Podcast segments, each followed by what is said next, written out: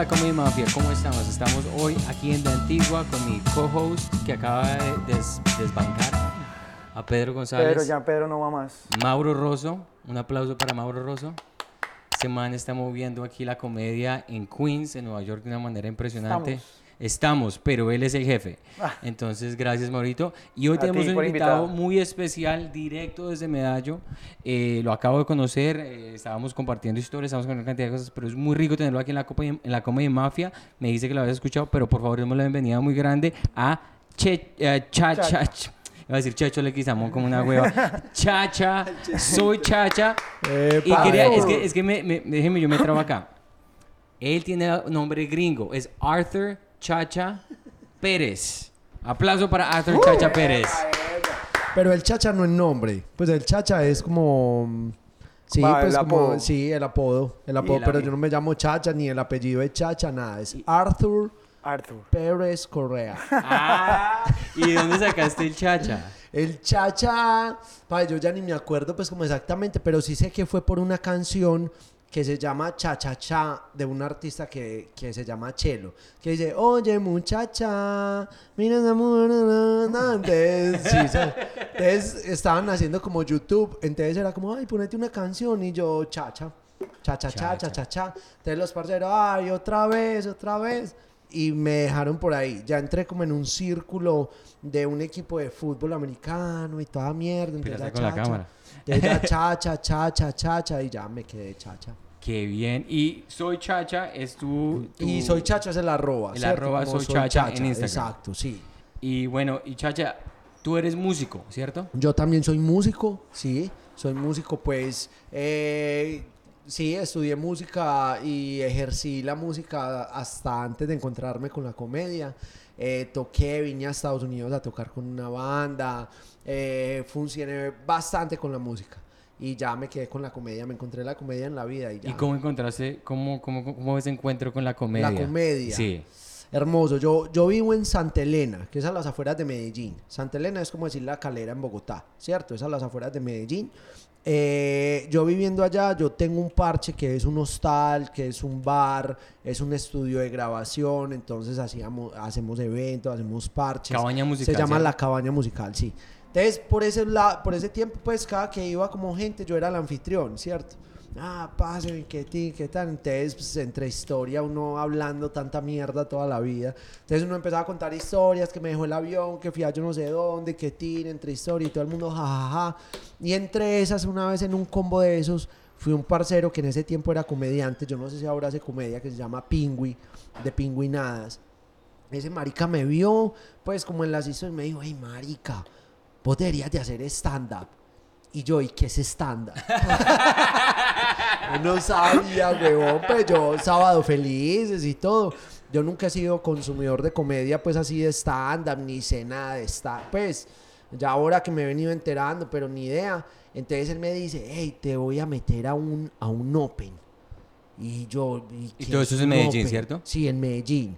Entonces él me habló para te voy a meter a un open, a un open. Y yo fui a un open eh, cerquita de Santa Elena en Buenos Aires. Y marica, me paro por primera vez. Yo primera vez que veía un comediante, primera vez que era la vuelta. Y parce, me dijo, conté la misma historia que me contó, la del avión que yo, yo no me acuerdo qué historia. Marica, y yo cuento eso y funciona. O sea, te fue bien la ¿Te fue primera bien vez. la primera vez? Pues, o sea, no para decir, ay, el gran comediante, pero marica, la gente se reía y tuve mi primer aplauso y yo dije, gonor, Qué chimba. funciona, ¿qué es esta vuelta?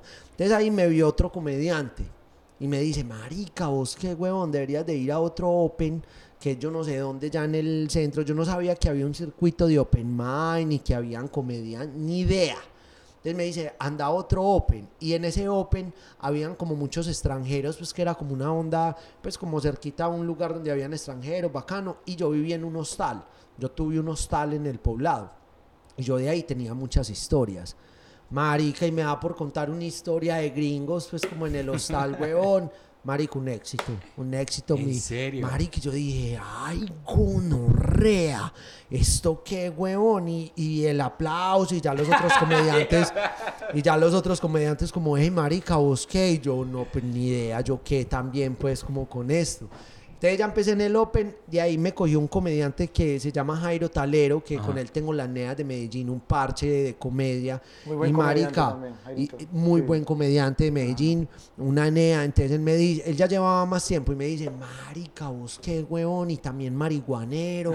Entonces como que en la onda. Entonces ya él me sumergió en el mundo de la comedia, como, hey, bueno, esta es la comedia, eso es stand-up, me presentó a monólogos sin propina. Pues no, no ellos, sino como... O sea, tú conociste a monólogos sin propina ya No, cuando no, no, no, pues como Oh. presentámelo, sino como que me dijo, vea, esto es stand-up, vea monólogos sin Entiendo, propina, entiendo. vea tan. Y yo empecé a meterme y yo dije, ay, gonorrea, esto está muy bonito.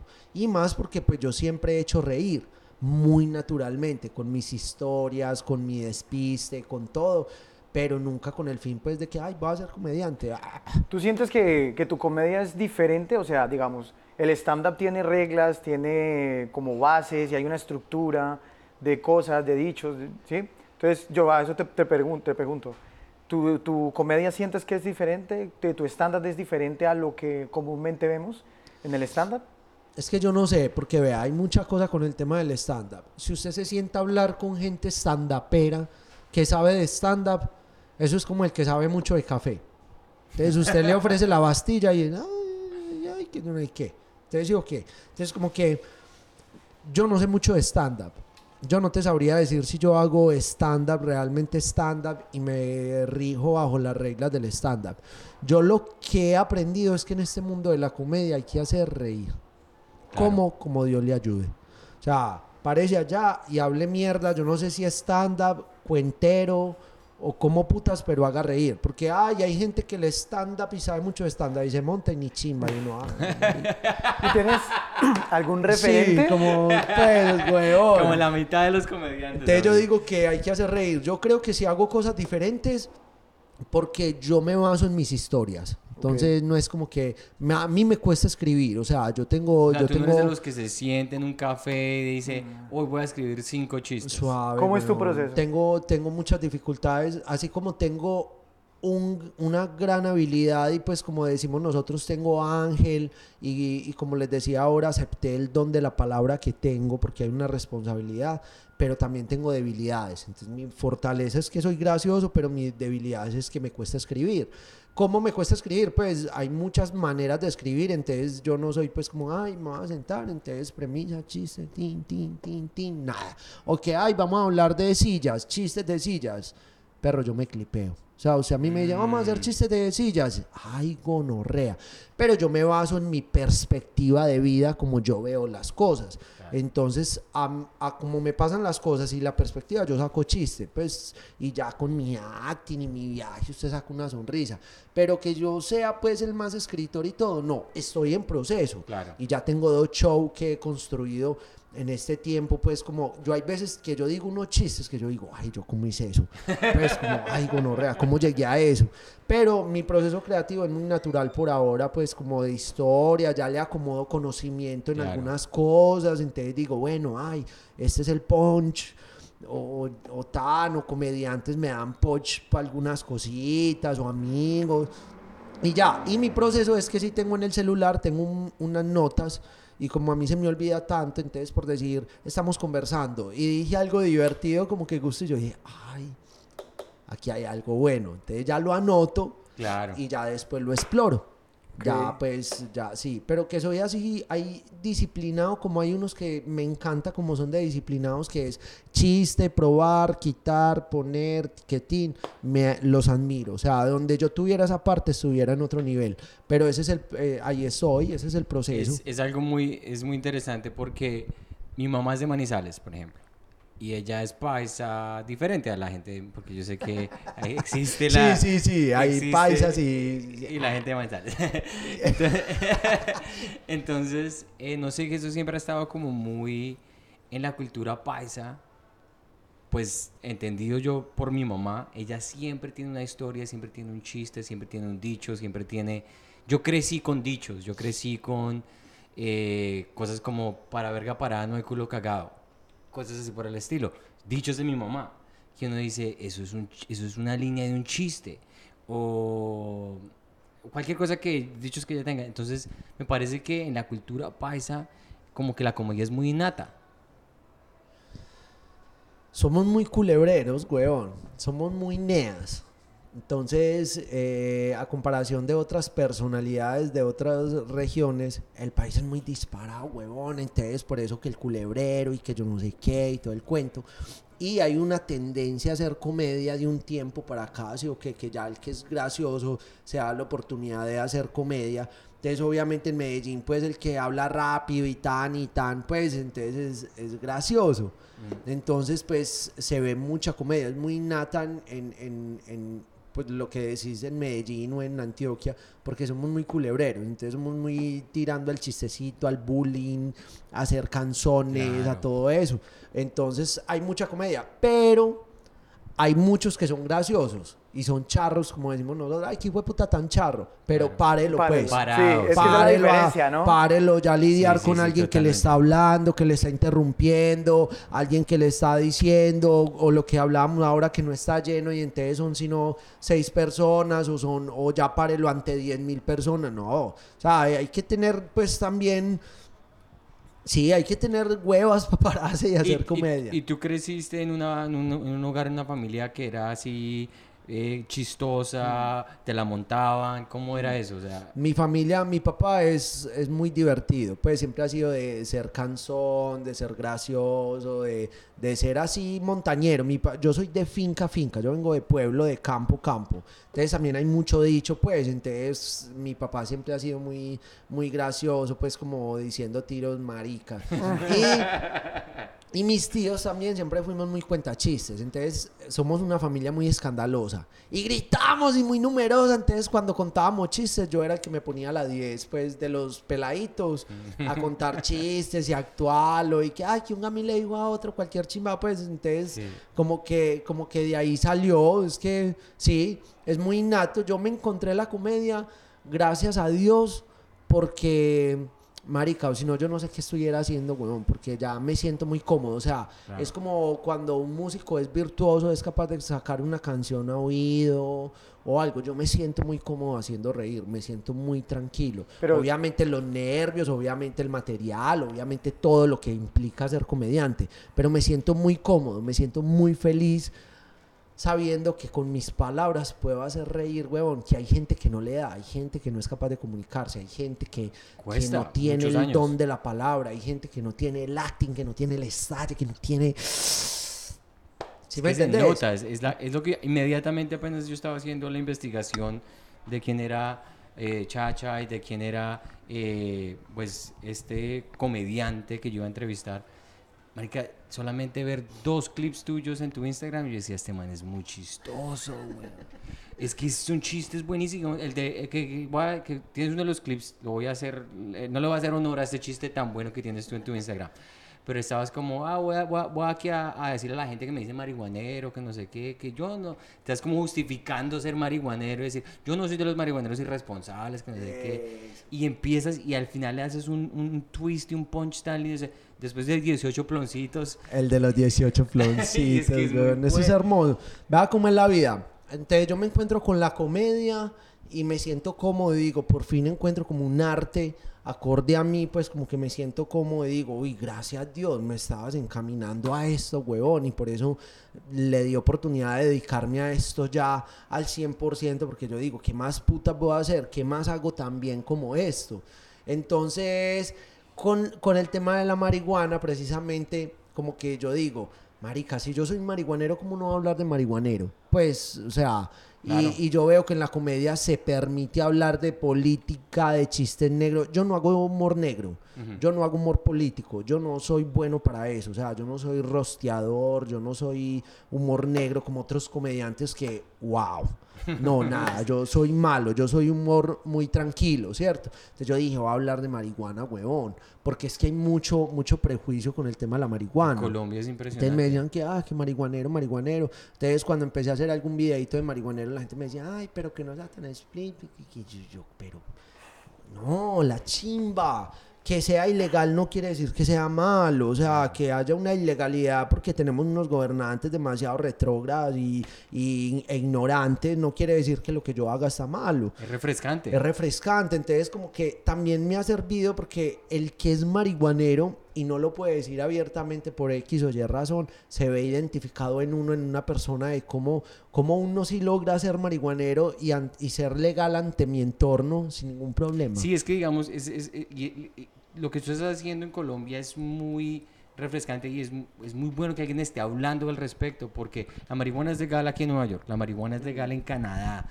Todo el mundo en Canadá, en Monterrey, tú hueles a marihuana todo el tiempo. Es la satanización del tema que hay todavía en Colombia. Es Exacto, estúpido que todavía en, en- en pleno De siglo México XXI, pa' abajo. Si yo crecí en una Ah. casa donde, sí, mi mamá cuando se decía marihuanero, marihuanero era el tipo que no tenía trabajo, el ca- el de la que calle, robaba, el tipo que malo. tenía todas las cosas malas, o sea, marihuana, el, el- la Y categoría marihuanero. todavía, huevón, es todavía. impresionante, es Ah, impresionante. Todavía hay estigma. Lo que pasa es que eso es lo lindo. Yo lo que quiero ahora, por medio de la comedia, por medio de, de este don que Dios me dio a mí, es decirle a la gente con el tema de la marihuana específicamente, es que, hey, nea, soy bien, o sea, yo soy marihuanero, sí. Pero soy responsable, soy buen hijo, soy papá y soy buen papá, eh, soy emprendedor, tengo mi negocio, me levanto a camellar bien. ¿Sí me entendés? Entonces es solamente un estilo de vida. Y como por medio de la marihuana, así como se logró como las neas, que estaba mal dicho, que la nea era decir, ay, es un bandido, es un ladrón, lo que sea, como Faye llegó y entonces ya todo el mundo quiere ser nea. Ya Sí, todo, sí. Todo el mundo quiere ser Todo nea. el mundo quiere ser. Exacto, sí, yo he visto porque- gomelos en Colombia Exacto, queriendo ser neas. Porque ya ser nea es cool Sí. y no pasa nada, solamente pues prejuicio. Es lo como mismo acá. con, es como lo mismo con la marihuana. Entonces yo quiero romper ese, ese prejuicio y un decir tabú muy grande. que chimba ser marihuanero. Es como acá, acá es chimba ser marihuanero. latino. Ya todos quieren ser latinos. Sí. Porque tenemos un flow el hijo de puta. Hijueputa. Entonces los que no fuman marihuana no saben el flow tan hijo de puta que tenemos. Ya que estamos hablando de la marihuana, nos estabas contando ahorita de, de la marca que estás manejando ahorita, que la tienes ahí en tu camiseta, Sí. que es tu movimiento ahorita. Sí, Cuéntanos más- sobre eso y el documental que estás haciendo. Pues más sobre que marca, marca, pues es... Pues tu es- sello, es, tu marca. es un sello porque empieza a salir de, de ese lenguaje implícito que tenemos que generar los marihuaneros para que no nos, para que no nos señalen, ¿cierto? Entonces como que, hey, que péguelo, ¿sí me entiendes? Hey, que vamos a afinar, chimbadas así. Entonces ya el péguelo, péguelo es que, péguelo. Para el que es marihuanero, Péguelo. péguelo. Para el que no, una palabra X, ¿cierto? Ajá. Entonces empiezo como, como en, mi, en mis redes y todo a escribir péguelo para decir pues que lo iba a pegar y, Y como todo. lo escribes también está chimbita. Mariqui, la gente se empieza a conectar con ese péguelo, weón. Claro, porque no dice péguelo, pero el, el que lo entiende es péguelo y préndalo, perro, ya. Y la gente se empieza a conectar, huevón, con ese péguelo, péguelo, péguelo, péguelo. Entonces empiezo a sacar unas, unas camisas como esta, unos buzos, para que la gente se empiece a identificar. Y parce, ha sido muy bien recibido, muy bien, gracias a Dios, muy bien recibido con la gente. Entonces, más allá de que es una marca, es un movimiento. Claro. Quiero crear un movimiento de que, de que se puede ser marihuanero chimba, con responsabilidad, con conciencia, con información. eh, podemos ser marihuaneros, romper, es- eso, romper que- todo eso que, que se genera en las casas y todo, y decir, yo soy marihuanero y ser marihuanero es una chimba. Es una chimba. Y una cosa, muy poca gente habla de los beneficios de la marihuana. Y obviamente yo no es que sea el experto más grande. Yo escucho el podcast de Joe Rogan y Joe Rogan habla de la marihuana cada tres capítulos. Es que hay da- demasiada te- información. te da- te da y es una... él tiene un chiste que es muy bueno que dice que la gente que dice que la marihuana mata a la gente, la marihuana mata a la gente. De la única manera que la marihuana mate a alguien es si hay un avión con lleno de marihuana y una tonelada de marihuana se cae y aplasta a una persona desde el cielo. O sea, es de la única manera que la marihuana va a matar a alguien. Y la, el- digamos, para mí personalmente, me ayudó muchísimo con el estrés, la ansiedad, después de un show, la adrenalina. Muchos comediantes, ¿a qué, a qué vamos nosotros comediantes? Al trago, a emborracharnos, porque es de la única manera que como que llegamos a ese éxtasis. Con la marihuana, digamos, la que yo fumo antes de acostarme a veces es índica. Es una belleza, uno, Relaja un ploncito, demasiado. te relajas y es como que toda esa ansiedad y todo ese estrés ya no se, no se ve tan grande. Entonces ahí, ahí pasan dos cosas. Con el tema de la marihuana, yo tampoco soy el más experto para decirte, pues soy médico y tan, pero la información está. Claro. Ah, que, que yo no soy para decirte economista, por ejemplo, y decirte tan, pero la información está. O sea, es visible ante nosotros que somos ignorantes del tema, pero los beneficios medicinales están. Están y está el CBD, que hay investigaciones y, y hay, hay argumentos para decir que, que sirve. Y la vemos normalmente. Nosotros no nos tenemos que ir a esos estudios. Lo que usted me acabó de decir. Parce, yo me fumo un baretico y me baja la ansiedad. Parce, yo me fumo algo y me parcho. El estilo de vida, o sea, ¿cómo no va a haber? O sea, hay beneficios sociales, huevón, que son latentes. Lo mismo los económicos. Pues yo no soy el más putas, pero marica. Canadá está haciendo un hay empresas como un hijo de puta. El hermano mío es Master Grower y sus 80% de sus ingresos viene de la marihuana. Sí, sí, sí. Eh, hay sin fin de, de- de empresas que están trabajando con la parte medicinal, con la parte... O sea, hay, hay economía con la marihuana, hay mucho dinero con la marihuana, pues. Entonces, yo digo que solamente un, es generacional. Nuestra generación hacia atrás es muy, es muy conservadora. Claro, Entonces, claro, obviamente... por, claro, porque, Porque nos es que las compañías que estaban haciendo plata no eran las compañías de marihuana, eran las compañías de aguardiente, de cerveza, Exacto. de whisky. Entonces, aquí en los Estados Unidos, digamos, eso estaba clarísimo desde el principio. ¿Quién era la gente que consumía o que, que crecía marihuana más que todo? Las, minor- las minorías, los afroamericanos, los latinos. Era la manera de que ellos podían... Es que usted sabe por qué la marihuana es ilegal. La marihuana es ilegal no tanto por la marihuana, por lo que hace, sino que si usted fuma, usted piensa. Porque eso tiene, usted, el que, no ha, el que no ha fumado no entiende, pero el que ha fumado sabe que, wow, es una energía que a usted lo pone a pensar, te pone a un montón de cosas. Y al gobierno, a los gobiernos no les interesa que la gente piense, Piense, huevón. sí. Entonces, por decir, en, en- en los 60, 60, 70, cuando ya toda la gente estaba pensando y se viene en el, el LSD también y todo, y ya estaban diciendo, no, gobierno hijo de puta y tan y tan, entonces que dicen, marica, ¿con qué argumentos decimos que esto es malo? Si la gente está feliz, ¿qué hicieron? Satanizar la cultura, Claro. estigmatizar Pusieron todo en un lo que grupo. tiene. Entonces que satanizaron a los que lo consumían, a lo- al estilo de vida. Entonces hicieron y lograron estos hijueputas de que todos los que consumiéramos marihuana fuéramos malos. Malos. Ya, para esa- ay, que es que los marihuana, ah, para poder lograr que la derecha, pues que toda, todo ese movimiento, pues que son los, los conservadores y todos pudieran ganar esos votos y pudieran seguir montando sus, sus gobiernos. Eso es muy bonito, eso está por ahí, hay un documental y todo lo más de bonito frente a eso.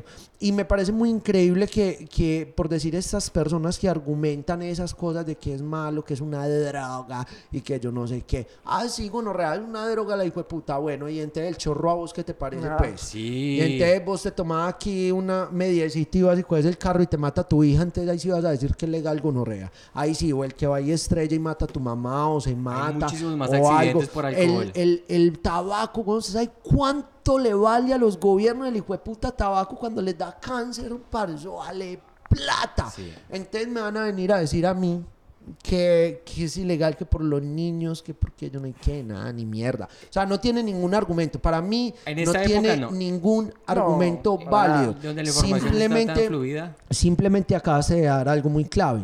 Y es que, parce, es información. Yo soy papá marihuanero y a mi hija le va a sobrar información. ¿Para qué? Para que tome sus decisiones, huevón. O sea, que ella sepa qué es, para qué es, qué hace y que la adquiera o no en su vida es cosa de ella. Claro. Lo mismo el que toma chorro, lo mismo el que toma tal. Imagínate cómo es, imagínate cómo es de ilógica la vida que, lega- que la marihuana y la marihuana ilegal y todos los prejuicios. Y el chorro es legal. Es lo que más mata y tiene un montón de problemas sociales que aparte que alcohólicos anónimos. ya. ah, Se desprenden otros movimientos peores. ah, eso, ¿Verdad? es, Es eso es increíble, Y en cuanto, en cuanto a este movimiento que tú has creado, porque tú sabes que hay personas que siempre tratan de coger cosas buenas, la información, y volverla a algo político. ¿Se te ha acercado a alguien? Porque me imagino Sí, que hay sí, gente sí, que quiere que haya la legalidad, que Pepe, esto... en ese momento en Colombia hay muchos movimientos políticos. Está, está ese marica parcero Daniel Carva, eh, sí, Carvalho, se me van los- Carvalho. Hay muchas personas que, que, que adquirieron la marihuana y lo están trabajando políticamente. Y bueno, de hecho, pues ustedes se dieron cuenta que en Colombia se, se, se cayó la ley, La ley, como por sí. siete hijueputas votos, ¿cierto? Entonces, entre que fue el de María Fernanda y sus malparidos amigos, ¿cierto? Y ya. Pero, pero sin ningún fundamento, ¿cierto? El fundamento, el La fundamento satanización, como la, satanización, pues, como de la marihuana. Pero entonces a mí no me interesa en lo político. ¿Por qué? Porque ya hay gente que lo está haciendo. Están en ese proceso, tienen el conocimiento para las leyes, para los votos y hacer la jugada política. Yo, yo lo que quiero hacer con movimiento es que la legalización empieza desde uno mismo. La legalización después de que su mamá sepa importa un culo. sí, ¿Sí me entiendes? Mi mamá ya sabe que fumo. Péguelo, gonorrea, ya, porque ese es el mayor temor, ¿cierto? Pero yo lo que estoy trabajando es eso. es- el movimiento va es que la legalización va desde uno, desde casa. lindo. Uno legaliza su entorno. Claro. Uno legaliza su, su, su vivienda. es Entonces, como ¿cómo todo. se legaliza? Todo Pille desde pues. casa. Porque es que hablamos de legalización. Entonces todo el mundo, ah, que vamos a legalizarla y todo el cuento y todo el viaje. Sí, ¿y usted, usted su mamá sabe. No, ah. Entonces, ¿qué querés que legalicen, huevón? ¿Qué querés? Entonces, ¿y cómo se legaliza? ¿Cómo se gana una legalización en el entorno? Lo que les decía ahora, simplemente siendo responsable, siendo buen hijo, siendo buena persona, siendo buen esposo, camellando, no mate, no beba, o sea, no, no, no haga cosas malas. Así se rompen los estigmas, así se legaliza. Si yo en mi entorno, todos en mi casa saben que yo soy la oveja verde, pero qué, estoy acá en Estados Unidos por medio de la comedia, a mi hija no le falta nada, tengo una empresa, no he matado a nadie, no tengo problemas con la justicia. Y aún ¿Qué? así te van a Sí, ver Aún como el así malo. soy re marihuanero. Sí. Entonces, eh, eh, la legalización empieza por uno. A mí me importa un culo ya que me digan, ah, que marihuanero. Yo aprendí algo y es que uno no debe de imponer. Porque, ah, que porque soy marihuanero usted piensa diferente, ah, usted es un huevón, porque, ah, ah, a usted no le gusta la marihuana. ¿Todo bien? Entonces todo va desde ahí, huevón. Si yo soy marihuanero y quiero legalizar mi entorno, hágalo bien. Sepa cuándo fumar, sepa dónde fumar, si se puede, si no se puede. Todo, huevón. Eso lo hemos estado trabajando en un documental muy bonito que va a salir que estamos grabando acá en Nueva York y es eso, parce, es de conocimiento, marica, de ser marihuaneros conscientes y responsables, weón, porque tenemos una desventaja y es que yo soy marihuanero y yo la cago, ¿a qué le echan la culpa? A, la, marihuana. Ah, que no fui a trabajar, ¿por qué? Por marihuanero. sí. Que no compré tal cosa, ¿por qué? Por marihuanero. Siempre. Entonces, marica, legalicémosla desde nosotros mismos y verá que el entorno, cuando mi entorno es legal, yo voy sumando, sumando, sumando, sumando, sumando. Entonces, por decir, mi entorno en este momento, si yo te digo casi que el 100% es marihuanero o me tolera como marihuanero, ¿cierto? ¿Has tenido en algún momento una persona que no te acepte en tu círculo cercano claro. por Ah, sí, marihuanero? y pregúntame si están en mi círculo. Ah, Yo no los acepto. entiendo. ¿Sí me entendés? Porque es como todo. Papi, usted es religioso y usted es cristiano. ¿Usted de quién se va a rodear? De cristianos. Y eso está bien, porque uno crea su movimiento, uno crea su comunidad. Uno está donde lo aceptan, donde puede ser uno. Entonces, ¿dónde están las viejitas? En la iglesia, todo el cuento. No, es real, es real. ¿Dónde están los, los, los que les gusta tal cosa? Allá, su movimiento. ¿Dónde están los que les gusta el fútbol? Crean su movimiento. ¿Dónde, deberemos de- dónde deberíamos de estar los marihuaneros? Con los marihuaneros, con la gente que tolera la marihuana. Es que la marihuana es una chimba, weón. Es que yo, yo he tenido personas que me han hecho a un lado, ¿cierto? Todo bien, no importa, porque a mí tampoco me interesa tener gente que me juzgue o me critique. Claro. ¿Sí o qué? Pero la marihuana es una chimba, weón. Como es de chimba usted rodearse también de marihuaneros y decir, hey, que lo pegamos y que alguien diga, uy, gonorrea, peguémoslo, tal. Pero como ahora yo les pregunté, ¿ustedes fuman? No, ok. Ya, Sí. no pasa nada. Yo, usted me vio desesperado. No, Ah, no, no, no, nada, pero- normal, huevón. Sí, no, si usted sí. me hubiera dicho, sí, vamos a aprenderlo, vamos a De aprenderlo. Es que uno asocia, cuando uno asociaba eso, ¿no? La adicción y la marihuana. Entonces yo no pensaba, uy, voy a fumar marihuana, me voy a volver adicto. Me voy Ese- a volver... El campamento de la marihuana no era solamente la marihuana como tal, sino era las otras drogas que venían. Sí. Que si usted fuma marihuana, entonces ya vas a Empiezas por otro, vas y vas y vas. está el bazuco, entonces ya está lo- eh, una cantidad. Yo ni siquiera me lo sé todos los. Hoy todos los se vuelve adictivo, huevón. Es que comer es adictivo, culiar es adictivo, el chorro es adictivo. Es que nosotros somos seres humanos y vivimos con el vicio. Claro. O sea, ¿para qué trabajamos? Para el vicio, huevón. Para el vicio. ¿Usted para qué trabaja? Para el vicio. El vicio pueden ser los carros, los, la tecnología. Pero uno para qué trabaja? Para el hijo de puta vicio. Sí, sí, nea. sí, sí. ¿Cuál es el vicio de otro? Las putas, para las putas. Es real, Claro. es real. La marihuana es un vicio, porque, claro, porque es que uno se pone que chimbo un baretico por la mañana. Así como el que dice que chimbo un cafecito por la mañana. Sí, sí, sí, yo no puedo chimba pues, sin tan. café por la mañana, no puedo. Y eso es, eso es muy Es un hijo de adictivo, puta eso es vicio un- que vale adictivo. plata, usted tiempo, energía, Mm. Todo. Es de normalizar, muchachos. Claro. Es de normalizar. Y yo sé que con la comedia yo voy a generar eso. Hay gente que habla, hay muchos comediantes que hablan de marihuana, y hay comediantes marihuaneros y todos. Pero yo lo quiero trabajar desde, desde el punto de vista de que hay que legalizarse uno mismo. Marica, no le dé pena decir que es marihuanero. Jamás. Yo le perdí miedo a decirle a la gente que yo fumaba para dormir muchas veces. Se lo perdía cuando se lo conté a mi mamá lo que te estabas diciendo. Porque mi mamá estaba diciendo... Desde que sepa la mamá. Sí, tu- tuvimos una conversación que ella me dice, ella no, es que tenía muchos problemas para poder, para dormir. Y es que no, no sé, tengo mucho insomnio. Y yo le dije, pues, y me preguntó, ¿y tú cómo haces comedia con toda esa adrenalina cuando llegas a la casa? ¿Cómo haces? Y yo, mami, yo te voy a ser muy sincero, yo pues fumo ocasionalmente para poder dormir, pues para que toda esa adrenalina y toda esa energía se, se normalice, se calme. Y ella, ¿sabes qué me dice? Me mira y me dice, ¿no tienes una- un baretico por ahí para...? Vea qué chimba. Bien, Vea qué chimba, La mamá le dijo, péguelo. Péguelo, péguelo. Eso es muy chimba, weón. Eso es muy chimba. Entonces, vea que, vea que, que o sea, es, es de normalizar, weón. La vuelta está de normalizar, de legalizarse uno mismo eh, y que no le dé miedo. Miedo, miedo. Miedo a hacer otras cosas, weón. Pena, pena, pena que lo cojan a usted robando, pena cagando para en la calle, pena, claro. pero que usted decir que es marihuanero. Pues de buena que el mensaje con todo lo que yo estoy haciendo, con este documental, con el péguelo, todo, es que no nos dé pena decir que somos marihuaneros. Totalmente. Pero marihuaneros Bien. respetuosos. Claro. Tú- Unos señores. ¿Tú consumes comedia en inglés? Mm, eh, not. Porque te iba a recomendar el especial que hizo, que hizo Joe Rogan, que él habla mucho, tiene como 20 minutos de muchos de, las, de los temas que tú to- tocaste y del pensar y por qué quieren prohibir la marihuana y todo ese tipo de cosas. Y tiene muchas ideas que, o sea, si tú lo, Ay, tú lo puedes ver con subtítulos igual, no sabe igual, pero, Obvio, obvio. pero y el concepto y las ideas que tiene ese man son muy violentas, son muy buenas, porque tenía un chiste este man. Es de frente, es de Es de frente, frente. es tocar, tocar esos temas que la marihuana, la marihuana es fuerte. Marihuana, fuerte. O sea, la palabra marihuana en el contexto es fuerte. Usted le dicen marihuanero, fuerte. ¿Qué tiene marihuana? Ah, Ah. o sea, cierto, entonces es como que la palabra es fuerte. Sí. Yo también, marica, soy con la comedia, o sea, yo cada vez más hablo más de la comedia y hablo más de las cosas que nos pasan, eh, de, de marihuana y de las cosas que nos pasan, porque hay que tocarlo, huevón, es que, es que hay que hablarlo, es que hay que normalizarlo. Entonces, un comediante ha- habla de marihuana, es como, ¿Alguna vez te ha tocado un show donde tú empieces tu, tu set, tu show como tal y la gente diga, ah, este man ya empezó a hablar de marihuana? Como, como, como pasa muchas veces cuando Claro, ¿Sí? gonorrea, y usted empieza que ah, usted cree que va a ser el parche más marihuanero. Usted, ¿hay marihuanero? No. Ay, ¿Y gonorrea. ahí qué?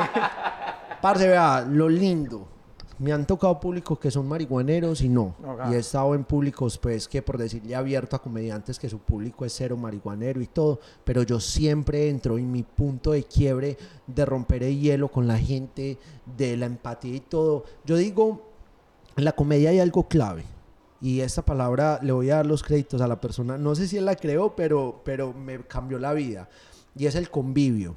Y me la enseñó Guti. Fue eh, Guti Juan Pablo. Gutiérrez. Sí, Pablo Guti Gutiérrez. Comedia. Y me cambió la vida porque en el convivio es cuando usted se monta al escenario. Es usted no buscar hacer chistes ni hacer reír la gente. Usted cómo es gracioso. ¿Usted por qué es gracioso? Cuando usted está contando algo a los amigos, usted es gracioso porque hay empatía Mm. porque usted logra que la gente se conecte con usted Claro. por lo que es. Es cuando yo estoy en el escenario, yo antes de empezar a hacer chistes y las líneas y todo, yo trato de que la gente entienda quién soy yo. Yo genero convivio con mi gente. ¿Cómo? Parce, yo soy marihuanero, yo soy rasta. ¿Qué van a esperar de mí? No quiere decir que que usted todo el ese- material, no todo mi material es de marihuana, obviamente. Yo hablo de papá, yo hablo de viajes, yo hablo un montón de cosas. Pero que la gente entienda que tienen un marihuanero allá. Chacha se monta al escenario Sí. y, y lo primero dice es, pues yo soy el contador de Koala. Entonces, y la gente diría, güey, pucha, ¿cómo va a hacer eso?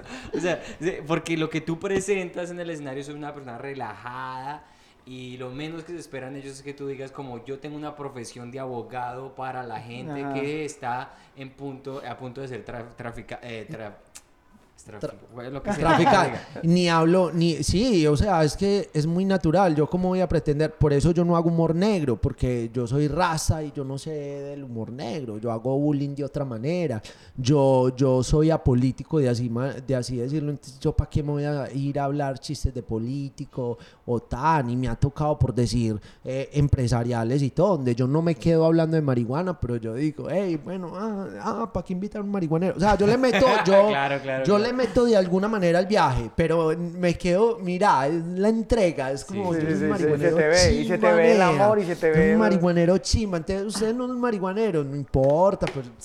Pasemos la rica. Eso, entonces ya, ya cuando yo genero ese convivio y la gente se conecta por lo que soy, entonces obviamente en medio del show van a haber chistecitos de marihuana y entran hermoso. Claro. Llevas, llevas Entran hermosos. dos años, ¿cierto? Dos años. Yo llevo, yo estoy haciendo comedia desde el 2018 a finales del 2018. Paraste por la pandemia también, Pues obviamente. paré por la pandemia, no cuento el 2020, pues obviamente. No. y hice como dos shows eh, virtuales. Y- Pero no más, Pero no eso, más, eso no, no es lo más, mismo.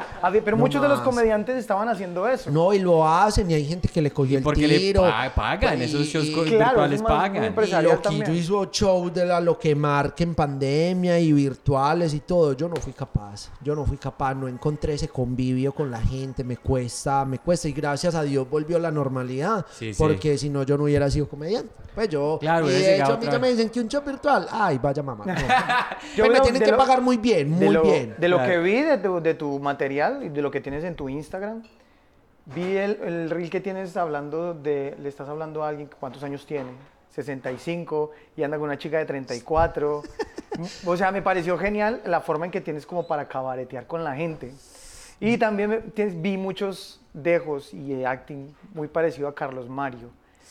Qué lindo que me digas eso, lo- y me, pareció genial. Yo soy muy, muy, me he visto todos. Todos, todas las obras del Águila Descalza me las he visto todas. Y me parece genial el humor y la forma en que él tiene de manejar el cuerpo, las expresiones a través de la comedia y expresarla. Y, o sea, tú lo ves, te cagas de risa de una. sí, porque es sí. eso. Y tienes eso. Tienes eso. Yo te pregunto, mi pregunta va, ¿empezas, tú, tú crees que lo, lo haces como tú? ¿O cuando empezaste la comedia dijiste, este es como el, yo quiero hacer comedia así? No, ni O me gustó, o me guío por esto, o fui por no, esto. sino que vea, yo soy de un pueblo que se llama Yarumal. Lo primero que yo vi en comedia fue País Paisa, que llegó en DVD. Fue la primera comedia que yo dije, ay, gonorrea. Ese fue ¿esto tu Andrés huevón?". López. Sí, e- eso fue antes de Andrés López, yo creo. mucho antes, y ya después claro. llegó pues Andrés López, ¿cierto?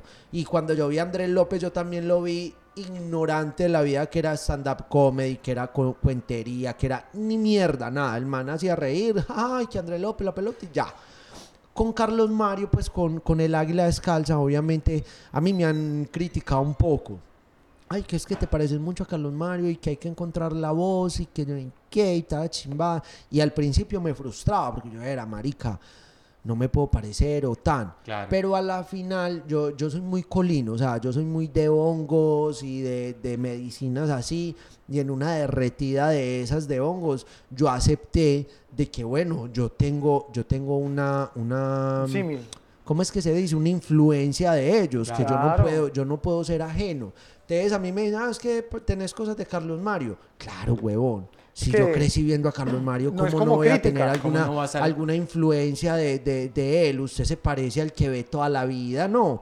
Entonces, obviamente, yo no lo hago intencional de que, ay, Carlos Mario hace así, entonces yo hago así. No. No. Te sale. Es que es Mira, eso. además que es una forma Yo natural. nunca lo he hecho, pues, como que me monto, sino que además que enviar cositas que me encantan y todo que uno, que uno va poniendo en su día a día, pues en su, ma- en su manera de actuar, de tan, pero, pero no, no, no, no lo hago consciente, pero me encanta hacerlo, o sea, me encanta que me lo digan porque los Es un amo. cumplido. Mal, No, es los es- amo mal. Yo lo, di- yo lo dije como un cumplido porque Sí, o sea, yo te vi mal. y dije, qué chimba. qué Mal, los chimba". amo que es que- mal, entonces me encanta yo poder tener algo de ellos y seguir representando y seguir como con esa onda. Me encanta, o sea, me siento súper orgulloso de, de hacerlo. Cualquier persona que quisiera hacerlo conscientemente no le da. ¿Y para ti qué ha sido el poder pararte en el teatro? Bueno, ahorita estuve en el Águila Descalza Sí. en mayo y no, nada, lloré. ¿Ah, sí? Porque es que Sí, pues marica, yo nunca me imaginé que este pechito, este marihuanero iba a tener una temporada en el Águila Descalza después de yo haber visto tantas obras allá, yo entrar como artista, que me tra pues que me trataran como artista y, y me fue muy bien. De hecho, ahorita voy a empezar en septiembre temporada ya como principal, pues como como como estelar, pues por así decir, lo que le ponen a uno vallas en la en la ciudad. Titular, vas, y vas. Buenísimo, porque- cuento, y le hacen a uno pues radio, pues o sea, le hacen comunicaciones, es wow. es- Para mí es algo nuevo, pero es una responsabilidad, por eso estoy a tope con lo del movimiento, porque yo digo, vea que sí se puede, o sea, como que un marihuanero no se va a poder parar, ¿usted sabe cuántos marihuaneros se han parado en el águila descalza? Pero ¿quiénes lo han dicho que son marihuaneros? que lo digan parado? abiertamente Nadie. nadie. Exacto, entonces yo quiero hacer identidad, eso, claro. de que marica, ¿cómo así? Lo que somos es artistas como un hijo de puta y somos buenos y somos calidosos y podemos llegar y así hay un montón detrás de mí. Entonces llegar al águila descalza es un paso grande. Grande, aún no soy famoso, ni reconocido, ni hago soldado, ni nada, pero marica, metí 800 personas en mi temporada, pues en cuatro funciones, Claro.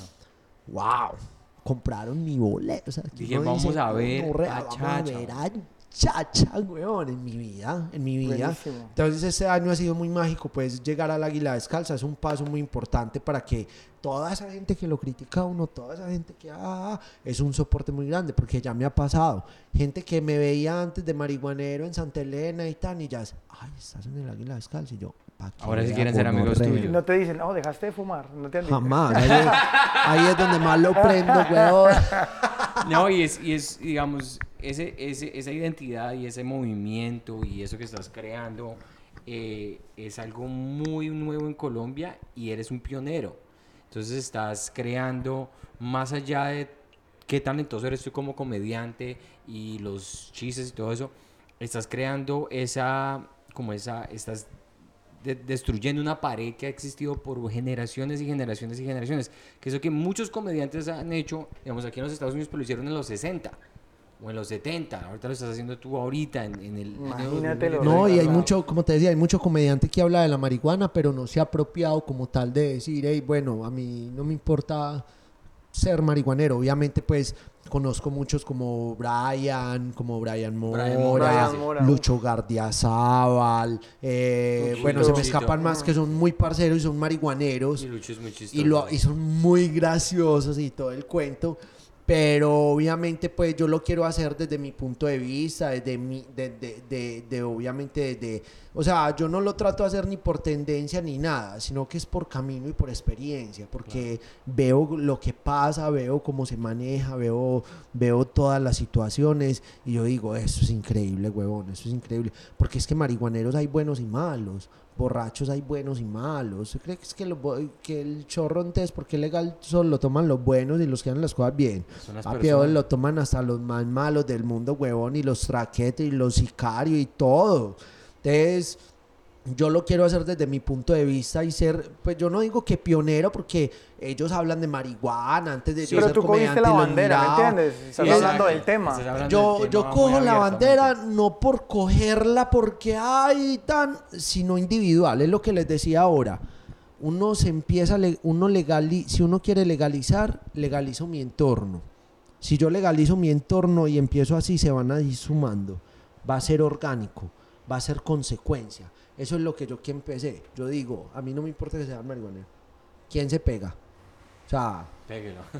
péguelo. Ese- lema es- se pega. Pues no había pensado, pero ¿quién se pega? Entonces yo más pues que coger la bandera porque se necesita y tal. No, yo lo estoy haciendo muy yo desde tan y que la gente se identifique y que entienda de que los marihuaneros somos una chimba. ¿Dónde- dónde vas a- independientemente del arte, independientemente de la profesión, independientemente de todo. ¿Dónde vas a sacar el documental? ¿O el documental sale en dónde? Bueno, hay una productora que es 347 New York Film de acá de Nueva York, de, de mi, mi gran amigo Daniel. No me pida fotos ahí para que lo vean y, y sigan todo el, Claro que el sí. contenido. Claro, claro. Y me ven también como con esa idea, como con ese viaje, con esa fuerza de decir, hey, parce, qué chimba eso. Y me dicen, ¿querés hacer algo? Estamos a tu disposición si querés hacer algo respecto a eso. Y yo, marica, ¿cómo no, huevón? Entonces vamos a hablar de cómo, de cómo alguien que viene de la ilegalidad en Colombia, cómo viene a una ciudad que es legal, que hay un comportamiento sea, diferente. sí. Y bueno, hablamos un poco de eso, hablamos un poco de esto, de, de lo mismo, de romper esa, esos paradigmas con la, con, la, con la marihuana, de romper todos esos tabú, todos esos prejuicios.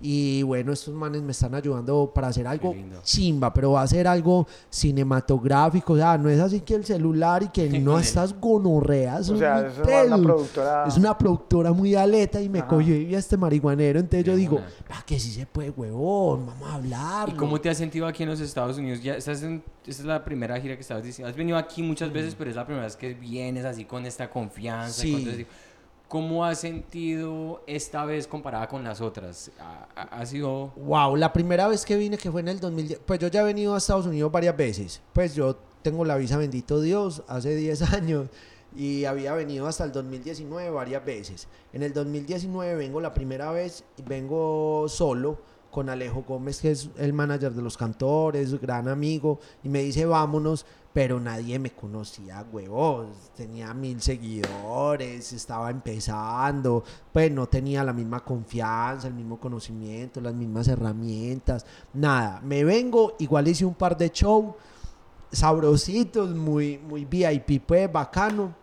Eh, después regreso en el 2021, después de pandemia.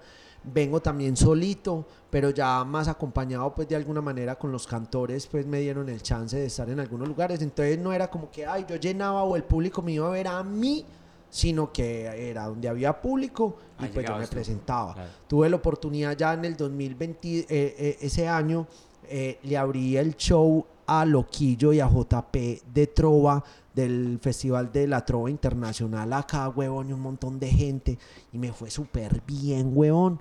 Y ya ha sido el proceso. Ya en el 2022, que fue el año pasado, me tiré con los cantores de Chipuco ya como telonero de ellos, pero igual, o sea, siempre así como para otro público. No es como que, ay, van a ir a ver a Chacha.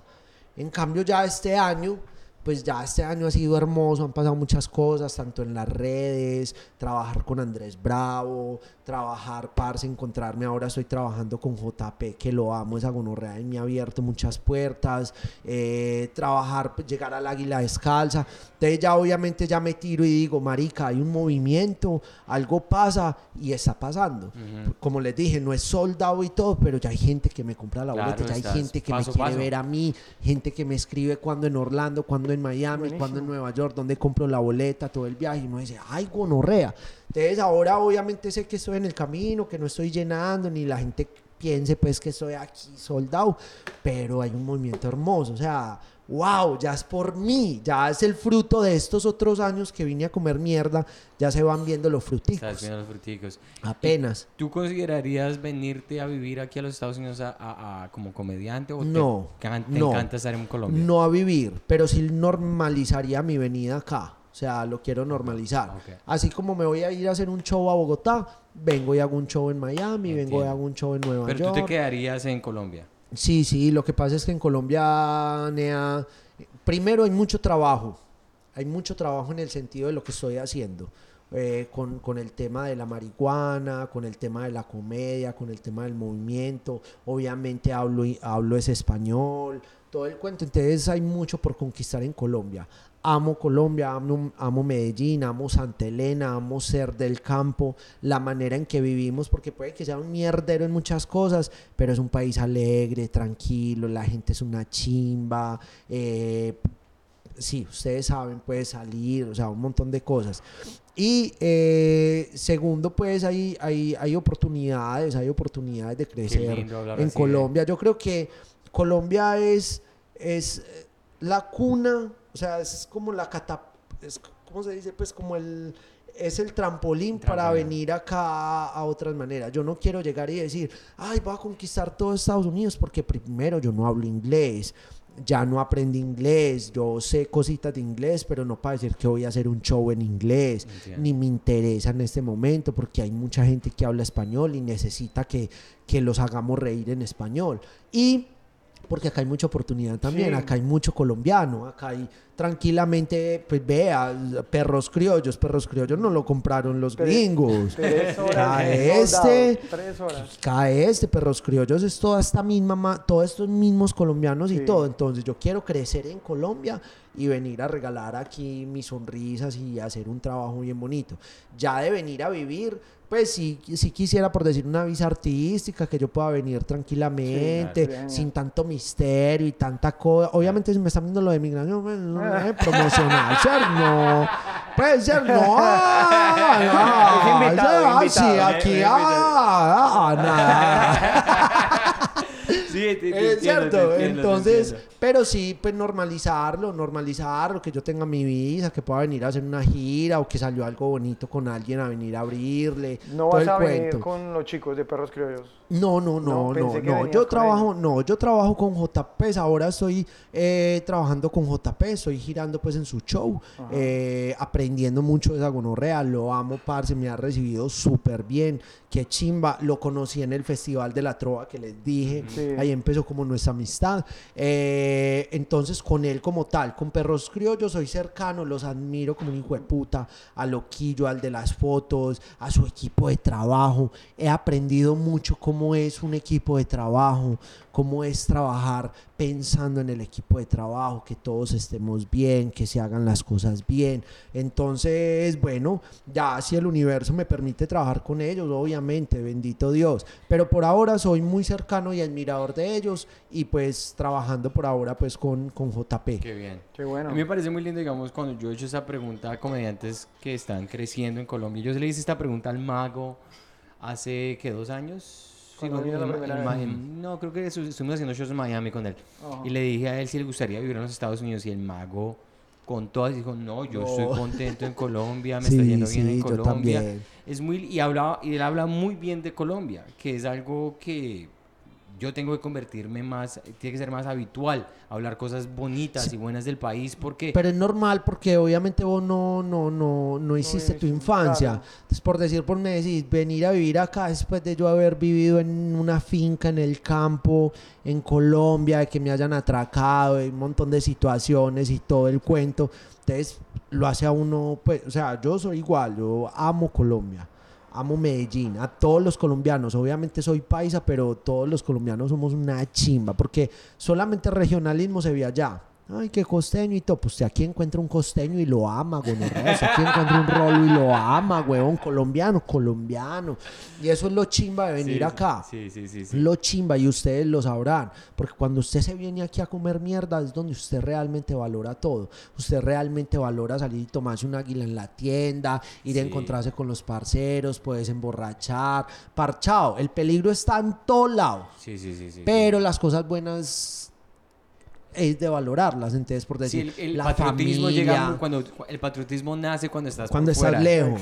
Sí. Ay, que el himno nacional y no lo canta y los peladitos y todo. Ah, gonorrea, vaya, viva cinco años en Estados Unidos y escucha el Sí. himno nacional para que llore. Sí, es el Entonces, yo sí, soy muy agradecido con mi tierra, amo Colombia, me gustaría vivir en otro lugar, pues tener experiencias, he salido del país varias veces, me encanta Estados Unidos, me encanta todo esto, me encanta pues todo el cuento, pero por eso te digo, normalizar. Mm, Normalizar, claro, es, claro. Que, es que el vivir, pues, eh, o sea, uno no debería tener visa ni nada. Quiero ir, me quedo, voy, tal El mundo sería más lindo donde no existieran esas... esas- pasaporte, ni nada eh, chimba. Pero existe pues y todo, pero sí, por ahora pues Colombia, pero sí normalizar salir del país, ir a Europa, ahorita voy en marzo para, para España, hacer show en, En- España. Creo que en España... Marica, me se- sigue un montón de ¿en gente España? en España, increíble.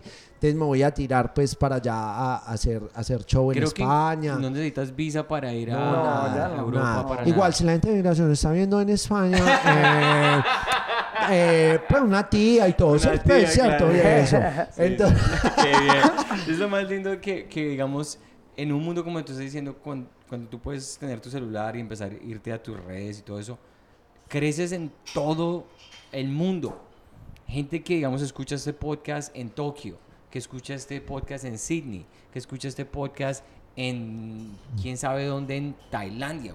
Un- yo, yo veo las estadísticas y digo, "Marica, nosotros los colombianos estamos, o sea, puede que no sean colombianos, estoy lado. diciendo, pero lo está escuchando y lo está consumiendo todo el mundo. No, la tecnología ha sido una herramienta, la hijueputa pues de redes. Tiene sus pros y sus contras, porque también es muy frustrante También para el hate, artista, ¿cierto? imagino, ¿no? y hay mucho, hay mucha frustración en las redes sociales. Porque obviamente usted como artista quiere estar pegado ya y que todo el mundo lo reconozca y todo, y cuando no pasa nada con un video, es puta. Sí, Pero claro. entonces en la salud mental no es tan buena. Pero pues hay que reconocer lo bueno y es que por eso hay una tendencia cada vez más grande a ser comediante, a hacer El contenido, porque ya... está más atenible ahora. Obvio, entonces en España te ven mucho más fácil. Antes era solo lo que podían ver en, en Sábado Felices parte de Colombia. Ya ahora hay gente que en la puta vida, huevón, yo monté una historia, ¡ay, péguelo desde Bilbao! ¡ay, péguelo! que te-". Qué lindo. uno, marica, qué lindo. Entonces me parece hermoso cómo se abren las puertas. Entonces yo sí digo, no, yo soy colombiano, me voy a quedar en Colombia, en mi casa hacer en Colombia gonorrea, pero sí quiero ir a todo el mundo. O sea, Claro. donde hayan colombianos, papi, que quieran ver, ni siquiera colombianos, latinos, que hablen español y quieran ver este marihuanerito por allá haciéndolo reír con el amor del mundo. Y ya se puede hacer, o sea, se puede hacer. Voy a Europa, voy, me canso de por allá, todo, y vuelvo a mi el merchandising de tu de tu eslogan, de tu, de tu sello, ¿dónde lo pueden conseguir? Pues ahora conmigo, es que ha sido muy natural, muchachos, ha sido hermoso, ha sido un movimiento muy natural. O sea, si alguien quiere comprarte una camisa, camisas, un me busito, habla. te En escribe por- España, en España ya voy a empezar a distribuir. Me alié con, un- con, con una tienda ya que se enamoró del, del, del, del- sobre todo del, del movimiento y todo. Vamos a empezar a distribuir en toda Europa. Y mientras tanto, pues como que en Colombia, porque aquí es muy difícil, pues lo intenté para mandar cosas y es muy difícil. ¿Y mandar aquí algo. trajiste para Aquí ya traje, están que se me acaban Sí. ya. Uy, parce, ha sido hermoso, weón, ha sido hermoso. Ok. Los marihuaneros querer el pegue. ¿Tienes para vender todo. esta noche en el, en Sí, el show tengo, de hoy? tengo solamente ya un buzo y una camisa. Ah, bueno, que de como de 10 camisas y de 10 buzos que traje, bien. Con eso compré el tiquete de regreso, entonces. Por lo menos ya está Pero- pagado. Ya- ya- Pero ya. sí. Y entonces para estar cerrando, ya vamos en una horita, tenemos que prepara- prepararnos para el show esta noche. Eh, hay mucha gente que escucha este podcast que está, pe- está empezando a hacer comedia y que de pronto a veces como que hay una, un personaje en Alemania que tomó un taller con eh, Valderrama. Me escribió a mí y me dijo como eh, quiero empezar el movimiento aquí en, Alemania. ¿será que me po- podemos hablar para ver cómo está eh, si puedo empezar aquí cómo a, a recoger mi cerebro y como que yo le diera consejos pero más que pues yo me encantaría preguntarte a ti qué consejos le darías tú a la gente que está Empezando. con ganas o empezando a- a- en el mundo de la estandapería de la comedia Vea, yo solo les voy a dar un consejo, muchachos. Todo lo que hagan, háganlo por felicidad. Parce, si a usted los hace ser fel- si a usted los hace feliz, pararse allá y comer mierda y hacer reír y estar en todo este movimiento y todo, hágalo. Si usted lo está haciendo y no lo hace feliz porque quiere ser famoso, por lo que sea, baila. Ahí están muy equivocados. Y si a usted lo hace feliz, no haga y no hacele. Y no hacele. Entonces, yo que empecé con la comedia, obviamente hay comediantes que usted ve que usted dice. ¿Cierto? Sí. Pero ¿quién es uno? ¿Cierto? ¿Quién Sí, es uno sí, pues para decir, marica? Nadie, nadie. Ahí- Parce, si hay gente en Alemania, si hay gente, uno sabe, uno sabe que qué proceso tan duro. Entonces usted va a hacer comedia en Alemania. Ay, apá, ¿cierto? Sí, sí. Pero ¿quién es uno para decirle que no? Y si a usted le gusta, huevón, y si está viendo esta vuelta, no haga y no hacerle para poder ir allá también, ¿cierto? Que nos abran, que nos abran Eh, puertas. me llama, mi número es 3 Cierto, de una vez. Pero no, nada, el consejo, huevón, es como cuando yo empecé. Yo sí empecé muy empíricamente y me encontré con un mundo hermoso que fue una conexión, como que estaba perdido en la vida y como que llegué al lugar donde tenía que llegar en la vida, gracias a Dios. Parce, todos nos vamos encontrando. Hay muchos que lo hacen por carrera, como nosotros, que se nos vuelve un- una carrera, un estilo de vida, una profesión, un oficio, una vida entera. Como hay otros que lo hacen por salud mental, como hay otros que lo hacen para entretenerse un rato, como hay otros que van para poder compartir y tomarse la pola, como hay otros que son los marihuaneros que se quieren rodear es de marihuaneros porque se sienten bien, se sienten tranquilos. Lo mismo, hay muchos que van a un Open a probar, pero son ingenieros, tienen otra vida y todo. Es cuestión y a cada uno le van mostrando el camino. A mí me mostró el camino. Yo antes de hacer comedia hacía muchas cosas y hago muchas cosas. El camino me va mostrando a soltar lo que no me hace feliz e irme quedando con lo que me hace feliz. Y voy encontrando también mi camino porque, pues, marica, cada uno tiene que entender si tiene el don de la palabra o no. Claro. Si, si tiene ese ángel o no. Y pues yo lo acepté, huevón, yo lo acepté con responsabilidad y por eso lo hago con amor. O sea, mucho por aprender, no soy famoso, hay muchos encima de mí, pero yo voy a llegar allá. O sea, lo tengo en mi meta porque no sé qué más hacer, huevón. Es que Y ya no te diste tengo otra cuenta que cosa. te gusta, te hace feliz. Me hace feliz. Y te Eso hace es lo Me hace importante, feliz. ¿no? Y el dinero no puede ser un fin, muchachos, sino una consecuencia de lo que uno hace por felicidad. Entonces, si a mí me hace feliz esta vuelta, yo tengo que hacer plata con eso, yo tengo que vivir con eso. Y grandes referentes como Perros Criollos, como Fox News, como El Mago, como Franco, como El Gordo Murillo, como todos que me han enseñado, como Culotauro, que lo amo, de que, de que, de que, hey, me han enseñado cuando es- yo, yo voy detrás de ellos. Pero voy pegado el culo de ellos, porque yo la chimba, yo no me quedo Tauro. del culo Tauro. Pero yo no me quedo, pero aprendiendo, aprendiendo, entonces aprendiendo de estos manes de que sí se puede, Claro. se puede y que si se tiene el don, se tiene el talento, hay que meterle porque no hay nada más para hacer y porque nos hace muy feliz. A mí me hace muy feliz esta vuelta, me parece lindo, increíble que yo con mis palabras pueda regalar sonrisas, pueda regalarle a la gente un buen momento, un lin- pues sí, o sea, un es truco algo de magia. Chacha, y Sí, eh, gente que de pronto ve la Comedy Mafia y no te conocía, ¿en dónde te puede encontrar? ¿Qué shows tienes en Colombia? Ok, me pueden seguir como arroba soy chacha, igual ahí va a estar, pues me imagino, pues Sí, sí, en sí, todo, arroba soy chacha, ahí tengo todo el contenido, tengo, tengo un colectivo que está creciendo también que es las NEAS de Medellín, con otros tres parceros muy buen Hacen comediantes. puro sketch comedy ustedes. Hacemos sketch, pero cada uno tiene su show de comedia y son muy talentosos. Eh, Brian Ballesteros, Cristian Quintero, la NEA Mayor Jairo Talero. Con ellos eh, nos pueden seguir como arroba la NEA de Medellín 420. Ok. 420, ¿sí Claro. sabe? La NEA, la NEA de Medellín. Eh, tengo show pues eh, hoy aquí en New York, voy a estar mañana en, en Miami, eh, voy a estar en Orlando, gracias a Dios. Y ya me devuelvo para Colombia y voy a estar en temporada en el Águila Descalza desde el 14 de septiembre a- hasta el 30 de septiembre con un show nuevo que se llama Viejo Yo, vieja la cédula, papi. Eh, Buenísimo. Viejo Yo, ya la cédula. Puedes invitar a toda la gente que Sí, está en entonces invitados, invitados todos para que, para que vayan. eh, si viven acá o en otro lado, si tienen familia en Medellín, para que vayan. La idea es regar el show, pues ir a otras ciudades. Pero nada, es que apenas estoy empezando. Créanme que este año es como ha sido como el año del estadio, donde la gente claro. eh, Estás se está estallando y ya me está entendiendo como persona, como todo. Entonces, bueno, bonito, nada. Y en las redes sociales pongo toda la información, Listo, donde lo voy ahí a aparece, pegar, ahí todo, todo, Listo, todo. ahí ponemos todo eso. Y bueno, muchas gracias, Chacha, de verdad que sí. Gracias. a de ustedes, a Y Y ustedes, yo te pregunté la pregunta que te quería hacer desde el principio, pero eso lo hacemos otro podcast en algún momento. El nombre Arthur. Oh, sí, Rápido. tenía la. Rápido, mis papás son de pueblo, ¿cierto? Y leen mucho, leen mucho, ¿cierto? Entonces mi hermana se llama Oriana, Por una escritora que yo no sé qué. Y el Arthur viene de un, de, un escri- de un escritor también, de un libro donde había un general que se llamaba MacArthur y mi papá pues se enamoró del libro y entonces como él dijo pues como, hey, no, vamos a, a, a, a- ¿cómo es que se dice? A proyectar el niño, ¿cierto? Entonces me puso Arthur. Lo que pasa es que la gonorrea no se dio cuenta de que, pues, listo, el nombre una chimba, Arthur, Arthur, ¿cierto? Pero Pérez Correa, weón. En Yarumal, Hasta no, es que apenas los profesores en el no. colegio, Ey, ¿cómo se pronuncia esta No, marica, eran embalados. Arthur, yo, profe, yo, yo, yo, ya me sabían. Es que Arthur, ah, sí vino, ya, entonces ya.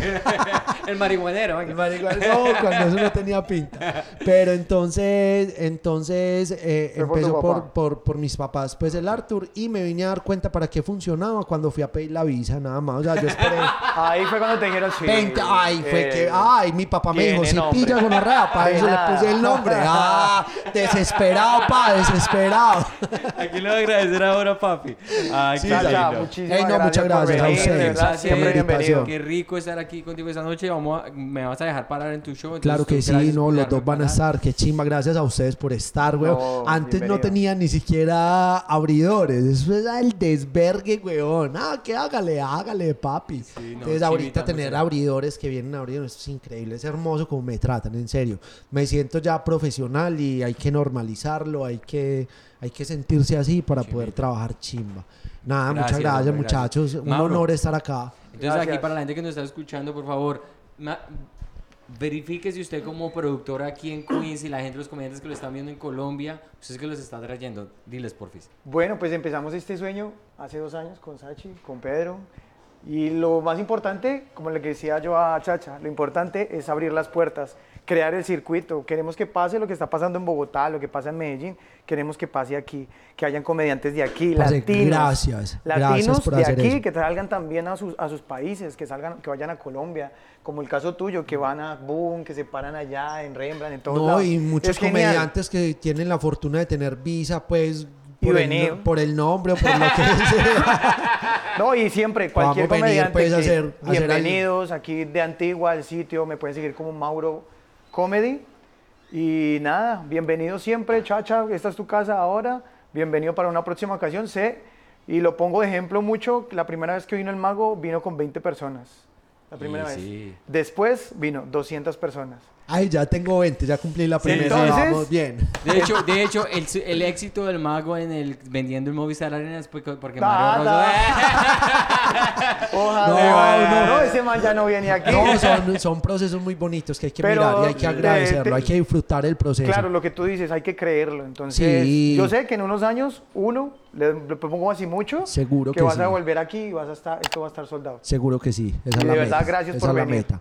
La gente que nos está escuchando pueden seguirme a mí a Santiago Comedy en, en Instagram y a Pedro Pedro's En Jokes en Instagram. Instagram. Y si es que se me confunden los Malparidos, cables. claro, todos los gringos Eh, nosotros Instagram, posteamos muchas cosas en inglés, pero si quieren consumir comedia en español, sigan a la Comedy Mafia también en Instagram, en TikTok. Y bueno, Chacha, muchas gracias por estar aquí. Un Los abrazo amo. grande. Muchas y mucha gracias. suerte, mucha Gracias, mierda en el show. Nos vemos. Gracias. Chao.